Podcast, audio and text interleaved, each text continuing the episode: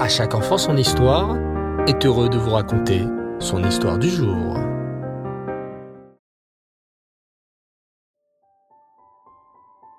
Erev Tov les enfants, bonsoir, j'espère que vous avez passé une excellente journée. Baruch Hashem. Dans la synagogue du rabbi Israël Baal Shem Tov, l'émotion était palpable.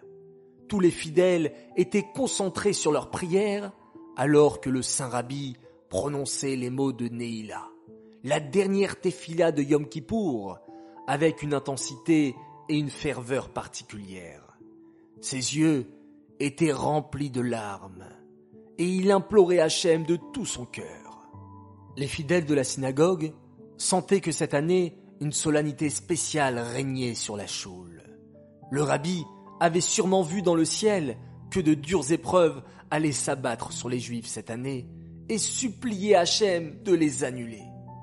Ils comprirent qu'il fallait prier avec encore plus de concentration afin que la tendance s'inverse et qu'Hachem accorde au peuple juif une bonne année. Mais la prière touchait à sa fin. Yom Kippour était presque fini. Pourtant, le rabbi était toujours soucieux.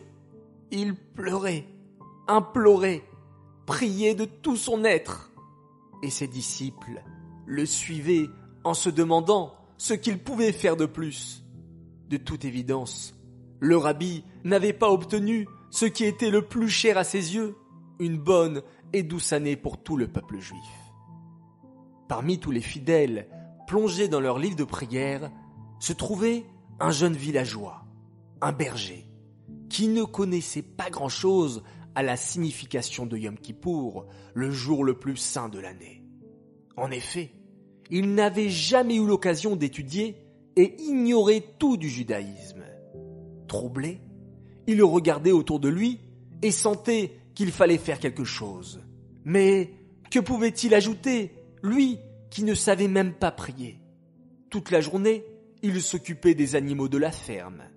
Oui, il s'en occupait bien, les nourrissait, veillait sur eux et les comprenait rien qu'à l'intonation de leurs cris. En entendant la voix du Chazan, de l'officiant, qui ressemblait à un cri d'imploration vers Hachem, le jeune garçon pensa. Moi aussi, je sais crier. En effet, il avait appris avec beaucoup de fierté à imiter le cri des animaux, le beuglement des vaches, le hennissement des chevaux, le bêlement des moutons. Mais c'est de l'imitation du coq qu'il était le plus fier. Ce chant qui annonçait l'aube et qui nous invitait à nous lever pour profiter d'une nouvelle journée pour servir Hachem. Il s'exclama alors d'une voix forte. Cocorico! Cocorico! Dieu! Aie pitié de nous!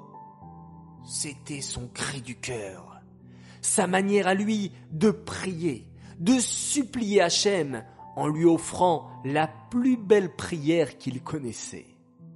Mais les fidèles se tournèrent, choqués, vers le jeune homme. Comment avait-il osé perturber la tefila à un moment si intense pour imiter le coq Quel toupet De toutes parts, des murmures de réprobation fusaient et on demandait à le faire sortir de la synagogue pour cette conduite incorrecte. C'est alors que le Baal Shem Tov prononça d'une voix entraînante et enthousiasme les derniers passages de la prière de Neila.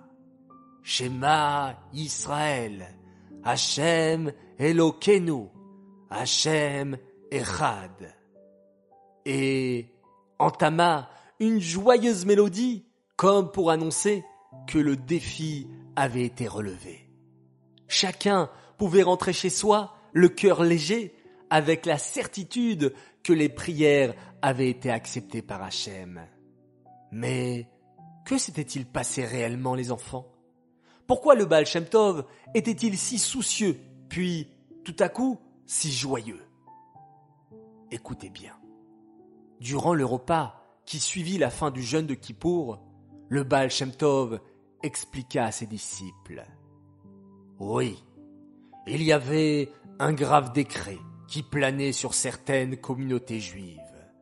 Dans le ciel, les anges m'accusaient d'être responsable de cette situation, car c'était moi qui avais incité les juifs à s'installer dans ces petits villages.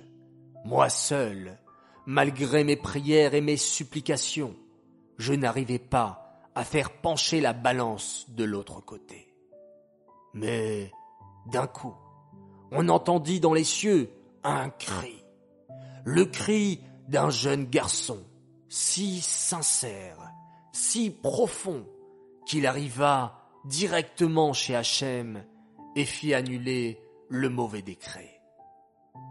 Eh oui, le cocorico du jeune berger avait percé les cieux et réussit à garantir au peuple juif une bonne et douce année. Cette histoire, les enfants, nous apprend que le plus important dans la prière, c'est de la dire avec votre cœur. Ne faites plus la tefila, blablabla, blablabla, blablabla. Bla. Non, pensez à ce que vous disiez. Essayez de traduire certains passages. Priez de tout votre cœur. Pensez fort à parler avec Hachem. Parce que Hachem aime tellement la prière des enfants. Quand vous déciderez de vous adresser à Hachem de tout votre cœur, vous pouvez être sûr que votre tefila arrivera directement chez Hachem. Vous pouvez prier en français, en anglais, en hébreu, en italien, en espagnol, dans votre langage. Hachem comprend tout et il comprendra avec certitude votre belle tefila, comme il a compris le cri de Cocorico et la prière du berger et l'a reçu avec tant de satisfaction. Cette histoire est dédiée pour la Shilema de Fabienne Esther Batalis, qu'Akadosh Baoru lui apporte une longue vie en bonne santé et de bonnes nouvelles.